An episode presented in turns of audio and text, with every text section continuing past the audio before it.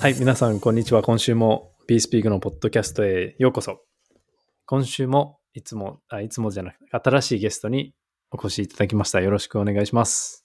新番組、コンソメ太郎のラブユアセルフゲストです。よろしくお願いします。よろしくお願いします。今のは何だったんですか？何だったんでしょうね。これは、高地さん、ラブリー高地さんからいただいた、えー、はい、肩書きです。いつもの。はい、いつもの。最近、最近多いですね。高地さん。はい。9割高地さんの投稿ですね。その心は？その心は。意味わかんないな、でも。はい。クリプト界の三輪明宏、愛の伝道師、コンソメさんがこの夏開始する新番組、ラブユアセルフ、お楽しみに。そうです。なるほど。ししつけないといけないですね、彼を。そうですね。そろそろちょっとはい。よん呼んで、うん、はい。呼んでしつけないといけない気をしましょう。はい。でもなんか質問が、えっと、はクリプトの話は全然ないんですけど、最近あった Love Yourself の話を教えてくださいってきてますね。そうですね。まあ僕の今年のテーマがラブユアセルフ。はいはい。はい。なんで、ナバールから学んだことなんですけど、はい。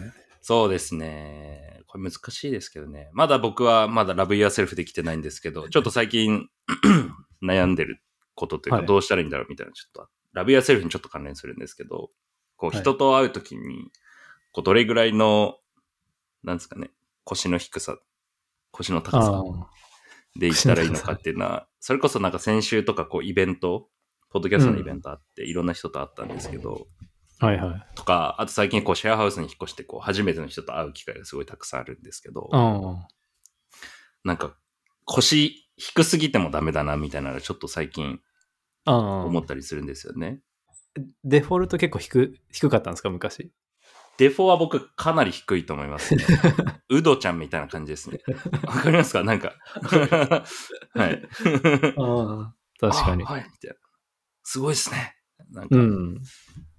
え、で、それだといけないなって思ってるってことですよね？いけないなっていうか、低すぎも良くないかもみたいなことですね。うん、いや、そうなんですよ。なんかその今までの自分が積み上げてきた、積み上げてきたっていうのもあれですけど、なんか頑張ってきたことの価値がちょっと下がってくる感じもするし、なんかちょっと舐められる感じはあるんですよね。こんなこと放送で言っていいのかわかんないけど、なんか確かに確か 割と結構僕は、あの、いろいろ頑張ってきたと思うんで、そのクリプトだけじゃなくて、なんだろう。に。人人一倍こう、うん、英語も頑張ってますし、うんなんか勉強努も力してきたと。努力してきたんですけど、こう、舐められる筋合いまではないかなっ 思ってるんで、そそうそうそう。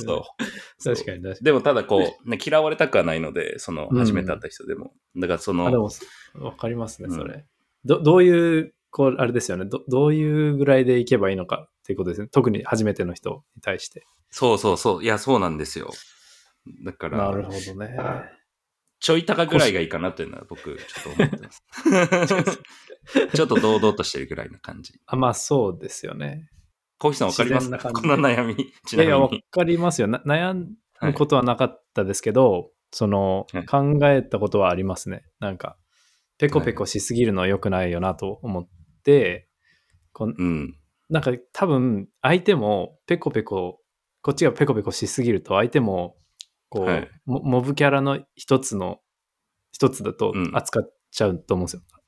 はい。なんで、なんか記憶にもあんま残んないかもしれないですし、はい。なんかすごい、すごい人と出会ったとしても、あんまりはいペコペコせずに、対等か、まあ、対等だけどもちろんリスペクトありますぐらいの感じで行くのがいいのかもしれないですね。これ今、うんあの話してるのはあれですよ。なんかすごい人と会った時の場面を想像してますけど、はいはい。そう。なんか、たまにツイッターとか、なんかいろんなとこから聞くんですけど、こう、なんか偉い人ほどこう腰低いみたいなこと言ったりするじゃないですか。なんか、ちゃんと結果残した人きた人。なんかそういうの聞くと、なんかど、何が正解かちょっとわかんなくなるんですよね。であ、結局、ありのままでいいと思うんですよ。なんかわかんないですけど。うんうん そうだと思います。それが、その、自分が愛してたら、そのまあ、はいはい。そのちゃんとその通り堂々とできるとは思うんですよね。うん。確かに。いや、僕、僕がペコペコしちゃうのは、それ、うん、そのラブユーセルフがまだちょっと足りてないのかな。当たりない。はい。いや、でもまあ、まあそうかもしれない。そうかもしれないですね、もしかしたら。うん。あとはなんか、あの、例えばですけど、こう、はいすごい上下関係の強いシシチュエーション、なまあ会社とか、上下関係の強いグループに入ると、こうどうしてもペコペコしないといけなくて、ペコペコしなかったら摩擦が起きるとかってあるじゃないですか。うんうん。そうんそういうとこにはもう所属しないとか、もうそういうふうにするのがいいんじゃないですか。それは。もう対等いやそうで入れる人としか、しかとは言わないけど、と、となるべく過ごすというか、そういう場にも行くとか、そういう場には行かないとか君。子危うきに近寄らずみたいな感じですかね。そうですね。でもなんか結構会社とかに所属するともうほぼそう、そう、そういう環境ですよね。なんだろう。わかんない。確かに、まあそうですね。で、そこはなんか、あれじゃないですか。そこまでやっぱり下に行きすぎず、ちょっとした自信を持って、尊敬を持って、ペコるっていう。はい。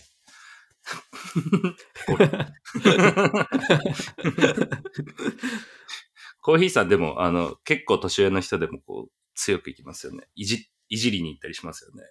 あ、そう、まあ仲いい人、いじりたいですね。そういうとこありますよね。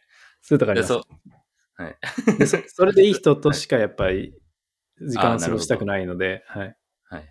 それでうまくいかなかったらもうそこまでですね。バイバイって。それまで。そうなんですよね。そうですね。でもわかりますよ、そのトピックは。はい。なんか、答えを持ってる人いたら教えてください。いや、でも本当に、あれ、対等がいいんだと思います。なるべく。日本はやっぱりあれしちゃいますけどね、上下関係で。そうそう。いや、僕、だから、年下でも敬語使っちゃったりする癖あるんで、ちょっと、そのあ、で辺も、それはいいことじゃないですか。僕も結構、敬語使いますよ、普通に。年下の人。なるべく。どっちがいいんですかね。なるほど。じゃあ、とか、はい。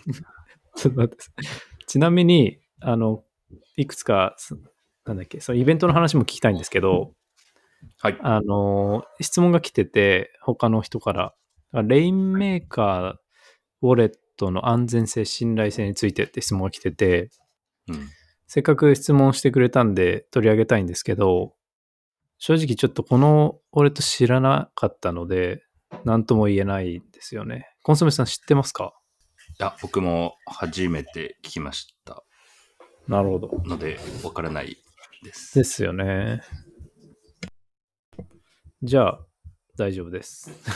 はい。すいません。まあせっかく書いてくれたんで、ちょっと取り上げましたけど、ちょっと僕は知らなかったです。なんか日本のフォロワーが多いですね、今見ると。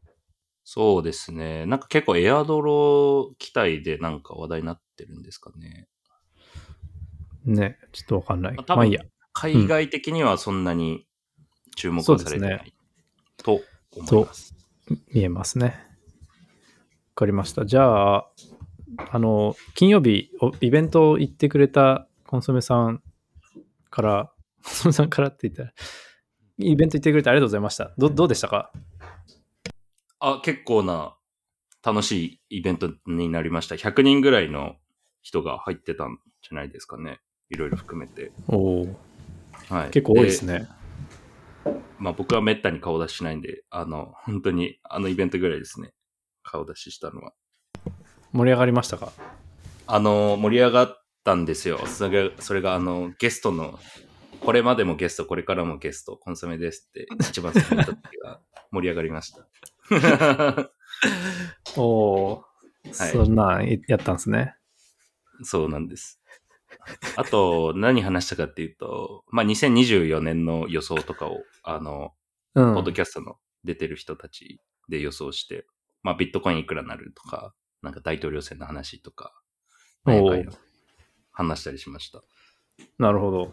ちなみに、なホスト、なんか僕いなかったのは全然な大丈夫でしたか？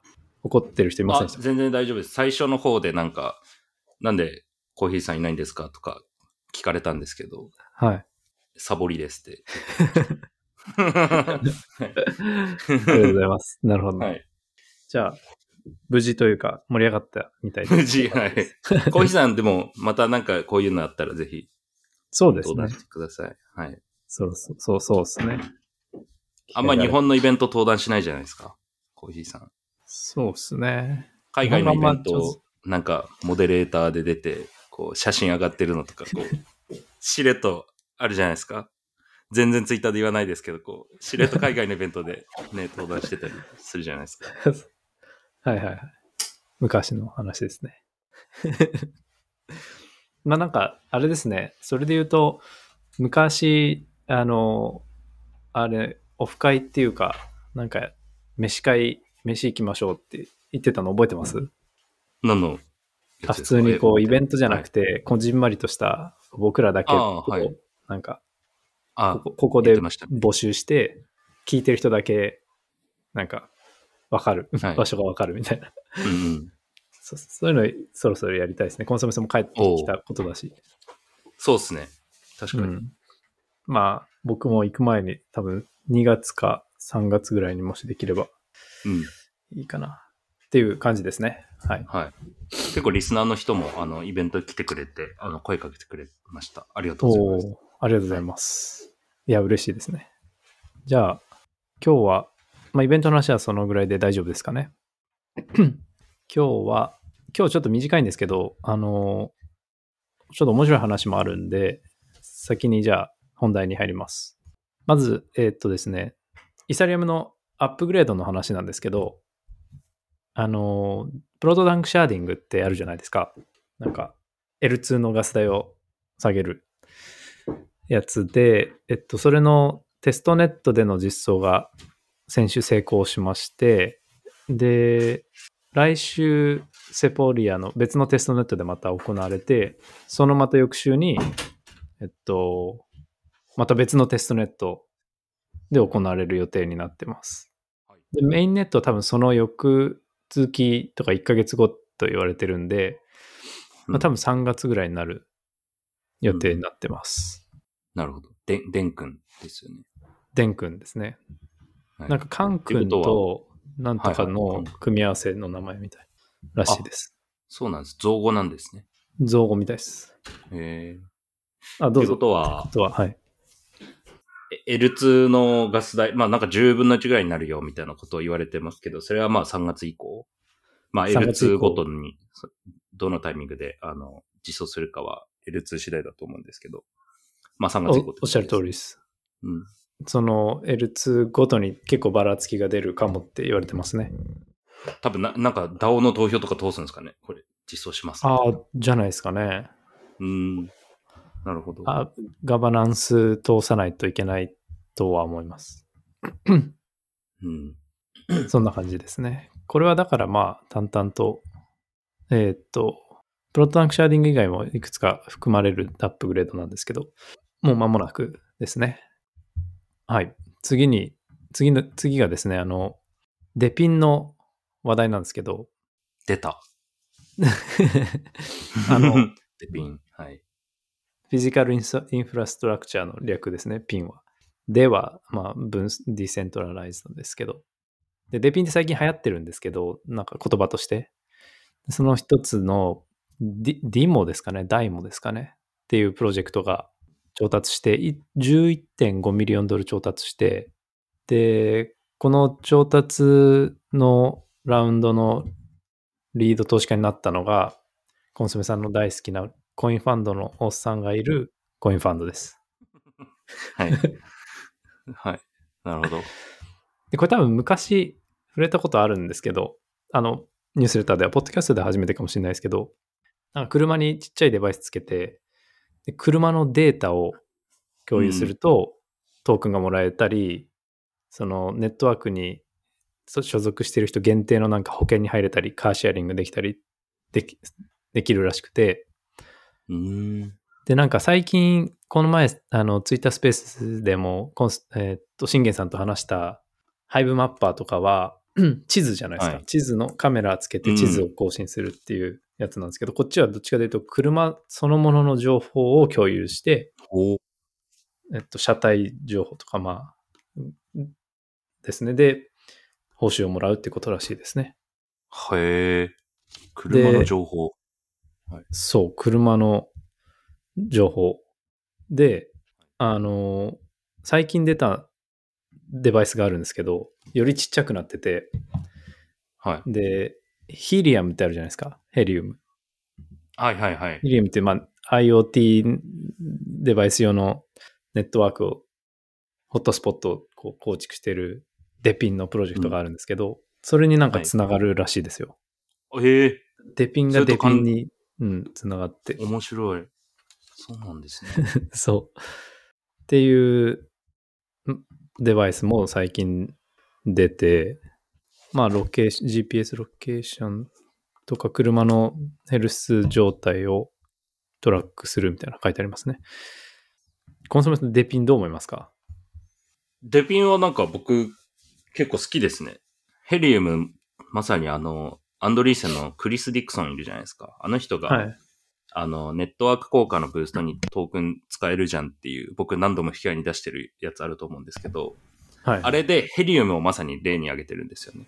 トークン配って、ヘリウムの、その、なんていうんですかね、ね、なんかデバイスをこうどんどん増やしていくみたいな。で、そのトークンの使い方、ちょっと大きく2種類あるかなと思ってて、そのブートストラップするための。その、トークン使って、それが残る形で、なんていうんですかね、残る形のものと消えちゃうもの。例えば、ゲームプレイしたらトークンあげますっていう使い方あると思うんですよ。でも、ゲームプレイしした、した結果別に何も残らないと思うんですよ。じゃなくて、例えば、ツイッターでツイートしたらトークンもらえますだったらツイートって残るじゃないですか、ずっと。コンテンツとして。で、どんどん増えていくんですよね。トークン配れば配るほど、コンテンツが。うんで、デビンもそっちだと思ってて、そのハイブマッパーとかこう、トークン配ってその土地のデータとかがこう蓄積されていく。で、ってことは効用が増していくわけですよね、サービスとして。うん、なるほど。うん。だからなんか、僕は結構デピンでそういうなんか残るコンテンツが増えていくっていうのは、なんかネットワーク効果を発生させるためには結構効果的だなというふうに思ってなるほど。ますね。好きです。悪くない。そうですね。そう言われると、その通りですね。ネットワーク効果のために。だからデピンはだからそれがないと、あの、始まらないっていうか、あれですよね。十分なユーザー持ってこれないですよね。うん、そうですね。だと思いますね。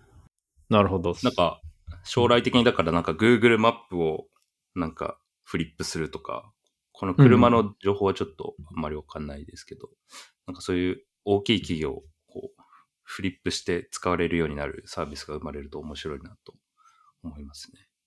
そうですね。確かに。他にはなんかどういう領域あり得るんですかね、デピンって。もうあるのはさっき言った地図のやつとか、うん。あとは、あれもデピンなんですよ、一応。カテゴリー的になんかその、ファイルコインみたいな、その自分のハードウェアを、ファイルコインそのものじゃないですけど、自分の余ってるハードウェアのこうリソースを提供して、コインもらうみたいな。うんで、うん反対側にいるユーザーは、そのリソースとか、そのストレージを使使える？安く使えるとか、そういうのも一応デピンにカテゴライズされますし、あとはなんかあれですね。なんか、気象、え、なんだなんだっけな、その天気の観測デバイスを置いておいて、それを運運用しとくとトークンがもらえるとか、自動販売機みたいな感じですね。うんうん。自動販売機とかいいかもしれないですね。ソソーラーパネル置くとかそういうのもあるんですかね。ああ、そうですね。なんかエネルギーかけるデピンみたいなのは結構記載している人が多い多いですね。あの、投資家とかで。うん。いいかもしれないです。まだない。頻繁にクリプト領域では言われますよね。そのソーラーパネルとか、なんか電気の売り買いに仮想通貨使ったらとか、なんかその領域とこう、うんクリプトは頻繁に取り上げられるイメージありますね。ね、確かに。エネルギー系は、あの、野心的でいいと思いますね。あとは、振り返ればいろいろあの、適用できそうですよね。食べログとかもそうですし、あとうん映画のレビューとかわかんないけど。で、ピンなのかわかんないですけど。うん。はいフィジカルインフラ。あとは、あとなんか、AR というかその、Apple Vision Pro 出るじゃないですか。はい。コーヒーさんの好きな。か、僕の好きな、その話後でちょっとしますね。はい。ちょっと面白い話があったんで。はいそれ関係でなんか生まれたら面白いかもしれないです。あでなんか昔あったのが、その今はわかんないですけど、AR って、今はその多分カメラとかでいろいろ、あの、スマホでいろいろ、なんだっけ、ライライダーでしたっけ？なんかスキャンできるじゃないですか、3D。あ。はい。ありますよね。昔そういうのできなかった時に、こう 3D の情報をどうやって取ってくんのみたいな問題があって、うん。で、それをこう専用のカメラでスキャンして、トークン、そのアップロードした人にトークンあげるみたいなのが構想としてあったんですよ、へープロジェクトではい。あ。もちろんなんかずっと前なんで何もうまくいかなかったんですけど、うん。そういう AR 系とか、なんか。リアルタイムでいいろん、おすごい広い、その世界に渡る情報が必要なものとかはい相性がいいのかもしれないですね。うん。AR かけるデピンではい。何かできないかということそうですね。うん。ということでこれがはい。デピンの話ですね。じゃあ、次なんですけど、もうこ今日はこの2つ目で終わりだと思うんですけど、えっと、レンゾっていうプロジェクトがシードで3.2ミリオンドルを調達して、はい。で、Maven 11っていう、まあ、最近モジュラー大好きな投資家からがリードしてます。で、これ何かっていうと、アイゲンレイヤーの、えっと、 restaking をリス liquid staking 化するというか、 liquid restaking protocol ですね。になってて、イーサーをあのレンゾに預けると、レンゾがアイゲンレイヤーに restaking してくれて、で、うんユーザーに、ユーザーには、えっと、EZ イーサっていうトークンを返して渡して、で、その EZ イーサ持ってると、まあ、リステーキングの報酬も得られるっていう。なんで、ライドのリステーキング版みたいなやつですね。が出て、で、もうなんかすぐ立ち上がったんですよ。もう始まってるんですよ。あの、メインネットで。で、あの、今、アイゲンレイヤーってキャップがついてて、い新規でリステーキングできないんですよ。自分でノード立てない限りは。うん。なんですけど、このレンズを行くと普通にリステーキングができて、で、アイゲンレイヤーのポイントをもらえる、プラス、このレンズのなんかポイントももらえるっていうので、でこう、っえー、アイゲンレイヤーのポイントももらえるんですね、これ。使うと。て書いてありますね。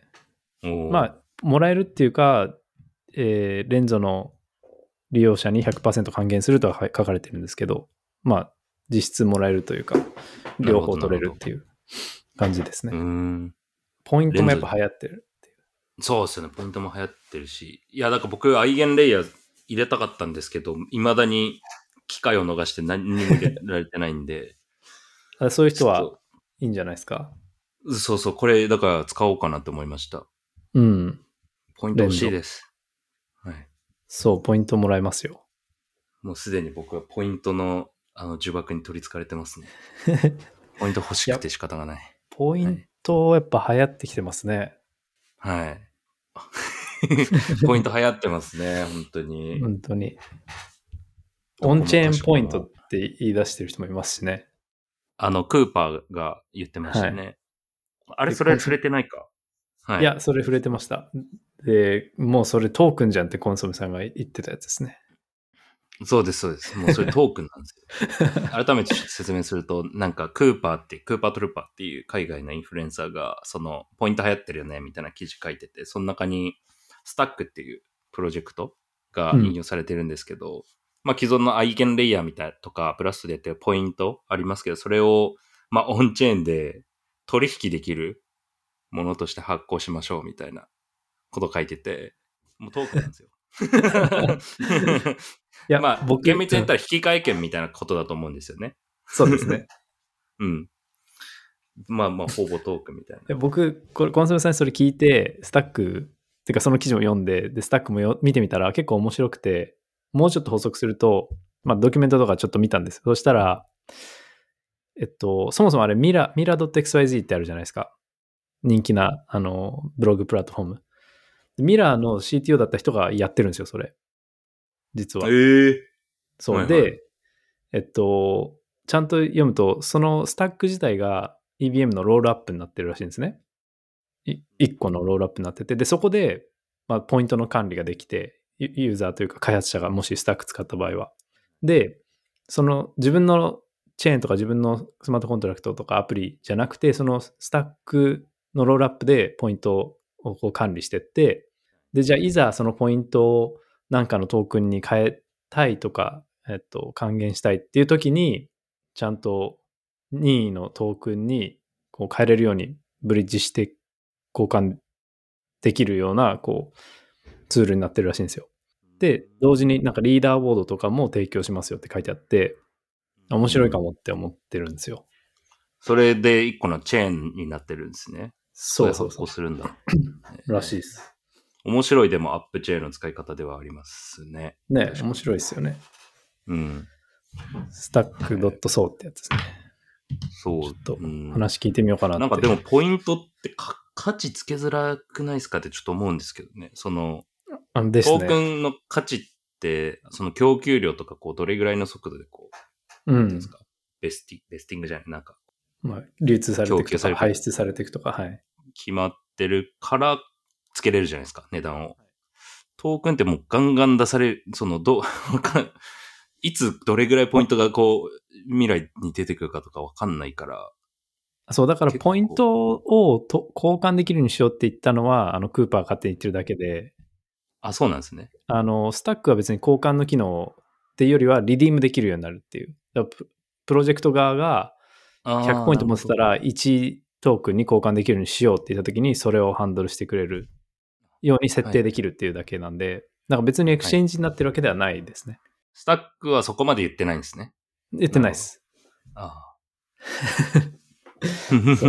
ああ、でも、理解できま。ポイント同士を交換できるようにすると、そう、おっしゃる通りで、その価値はわかんないから、多分難しい。まあ、勝手に形成されていくとは思うんですけど、市場で価格は 鍛えて。でその、まだ流通してないトークンの perpetual が取引所とか、あの、 DEX に上がってるようなもんですよね。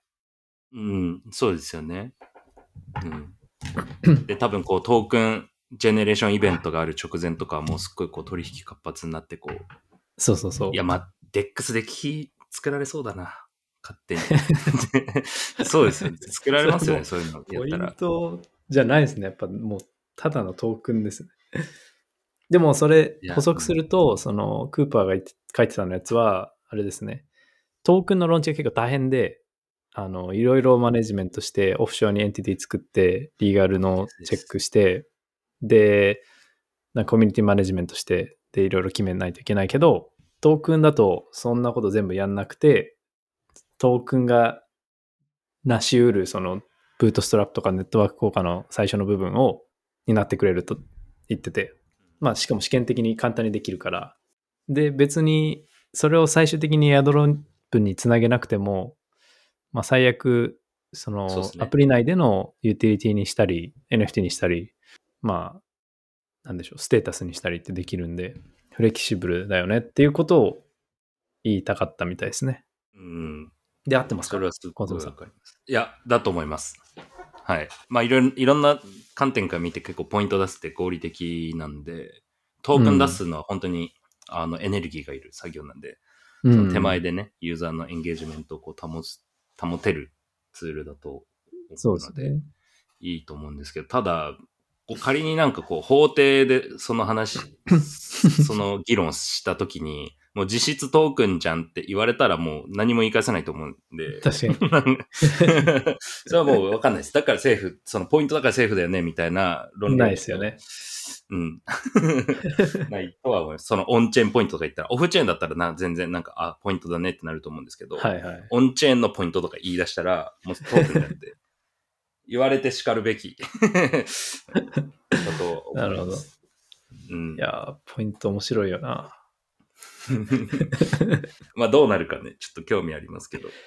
そうですね。うんっていうのが、まあちょっと、リステーキングもポイントで今盛り上がってるんで、ポイントの話をしましたと。でう、んあ、なんかい、うん、もう一個だけいいですか？ポイント関連で。ポイントがあるんで、はい。なんかまあクエストとかあるじゃないですか？ギャラクセとかレイヤー3とか、あとまあこのポイントとか。はい。その、ただ、この、一方ですっごいなんかそういうのって面白くないみたいなこと言ってる人がたくさんいるんですよね。その事務的な作業すぎて。ああ、ポイント活動が地味すぎて。そうそうそう。そうそうそう。クエストやるのもそうだし、そのね、義務感が出ちゃうというか、義務感が出ちゃうみたいな労働になっちゃうんですよねの？があってそう、そこってなんかこう解決できないのかなとはちょっと思ったりしますよね。そのユーザーの不満がちゃんと現れてるわけなんで、そのいや今だってベラチェーンのクエストとか、なんかはい。リニアとかあるじゃないですか。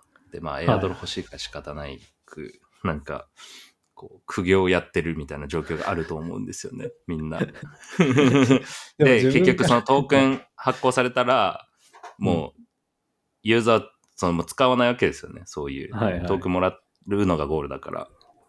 確かにこのアンマッチ感はちょっと最近、どうな、どうすんだろうな、みたいな。なんかもうちょっとこう健全に、ちゃんと適切なクエストを作って適切なポイントを配分して、うんうん。ゆそのププロジェクト側にもこう適切、なんていうんですかね、ちゃんと適切な KPI のなんて貢献がなされるうん、何かいい方法はないものかとちょっと考えたりは。しますね。うん、もうツツイッターのフォローリツイートとかいっぱいあるんですよね、クエストの中で。もうそんな、それやってもぶっちゃけ、うちゃんと KPI に貢献してないんですよね、その本質的に。すフォロワー数は増えると思うんですけど、結局見ないじゃないですか。見ないし、うん何も。うん。それわかります。そうですよね。うん。なんかあるんですか？その解決策のざっくりの形みたいな。いやー、ま、僕はま、あんまないんですけど、でもその、事業者側のあれですよね、使い方が悪いってだけなのかなとはちょっと思いますね。本当に短期的にフォロワー増やしたいからそれやって、で、プロジェクト側もやっぱ数字見てるんで、仕方なく、それをやってるのかな。そうですね。多分深く考えずにやってると思うんですよ。その事業者は。なんか、フォロワー数増やしたいから、じゃあ、ギャラクシでクエスト作って増やそう。で、ふ増えるんですよ。まあ、まさに。ちゃんと増えはするんだけど、フォロワー数じゃなくて質を見てないから、そういうことが起きるわけですよね。なんか単にボットみたいなアカウントだけが増えるから、でプロジェククト側のななんかもうちょっとこう、リテラシーが上がっていくことが、まあ、大事なのかもしれないですね。ト。うん。あの、ラビットホールってあるじゃないですか、プロジェクト？クエストの。あ、ありますね。うん。で、なんか最近クエストプロトコルみたいなのが出てて、はいはい、はい。ああいうのはんんそこのク,、クエストを、の質をこう上げていこうっていう目標なんですかね。うん。結構、オンチェーンアクションに多分フォーカスしてて、あれ。ああ、なるほど。うん。あ、僕がだからファイで、ファイ作ったじゃないですか。うんうん。抜けちゃうんですけど。あの、それ、そういえば、ファイ、ファイはだからずっと on-chain activity にフォーカスしてたんですよね。そういう、なんかツイッターフォロー率みたいなのはもう完全に弾いて、うんうんで、 on-chain action だけに、そのクエストを作って、リワード作ってっていうのは、なんかそういう背景は一応あったんですよね。うんうんうん。まあ、ラビットホールも多分そういうのは考えてて、そのオンチェーンアクションにフォーカスして、うん。うん、機能提供してるんだろうなと思います。うん。なるほど。うん。今後どうなってくるかですね。フォロー率とかもういいやめてほしいですね。そうっすよね。なるほど。わかりました。じゃあ、まあ、ポイントは引き続き要チェックということでいいですか？ポイントは引き続き要チェックということでいいです。ありがとうございます。はい。で、じゃあ最後なんですけど、ちょ面白いことがあったんで、ちょ共有しようと思ってるんですけど、はい。Apple Vision Pro を、あの、買ったんですよ。片手が。プレイオーダーしたんですよ。はい。50万ぐらいしますよね。そうですね。で、今、日本にいるんで、その受け取れない、アメリカしかなんか送ってくんないんですよ。アメリカでしか買えないんですよ、今。でも早めに欲しかったんで、なんか買い買いたいなってずっと思ってて、取りに行くのもめんどくさいし、どうしようかなと思ってたんですよ。で、あの、 Farcaster 開いて、まあ、 Warpcast 開いて、で、 Bountycaster っていうアプリがあるんですよ。 Farcaster のエコシステムの中に。で、それ何かっていうと、まあ、自分でなんか bounty を作れるんですね。何かやってほしいです。で、お金いくら懸賞金渡します。で、アットマーク Bountycaster みたいなタグつけて、キャストすると、ツイートすると、ツイートというかキャストすると、まあ、ボットがそれを拾って一覧にしてくれて、まあ、誰でも見れるし、あと、ステータス管理とかも、ファーキャ、まあ、ファーキャスト、ワープキャスト内で、こう、できるんですね。で、支払いも、まあ、簡単にできると、オンチェーンで。で、そしたら、なんか、で、そこでなんか僕がアメリカから、なんかたまたま日本に来る人は、Apple Store で僕のためになんかピックアップして、持ってきてくれる人いますか？みたいなおポストしたんですよ。はい。で、報酬いくらですみたいな、ちょこっとだけ載せて。そしたら、なんか、2, 人ぐらいがいいよって言ってくれて、たまたま、なんかもうそうすぐ日本来る、旅行するからいいよって言ってくれて、ですぐ DM 来て、で、それがなんか Optimism の人だったんですよ。へえで。わざわざ Optimism の人が、なんか、ニューヨークの Apple Store で僕が買った Vision Pro をピックアップしてくれて、届けてくれるんですよ。へえ。で、あの、まあその、その DM しながら僕はオーダーしたんですけど、その、その前はもちろんオーダーせずに、決まって場所分かってからオーダーしたんですけど、そのおかげで、あの、結構早めにゲットできる予定なんで、なんか、言いたかったのは、Apple Vision Pro 楽しみだなっていうのと、 Bountycaster のおかげで、そういう人とつながれたし、なんかいろいろちゃんとした、こう、ユースケースというか、なんか、が、ああの、あるよっていうのを言いたくて。で、他の人がそれ見て、これ一番、今まで見た中で一番いい Bountycaster のユースケースだって言ってて、そうなんですね。結構盛り上がってたんですよ。はい。へえ。だから、面白いですよ。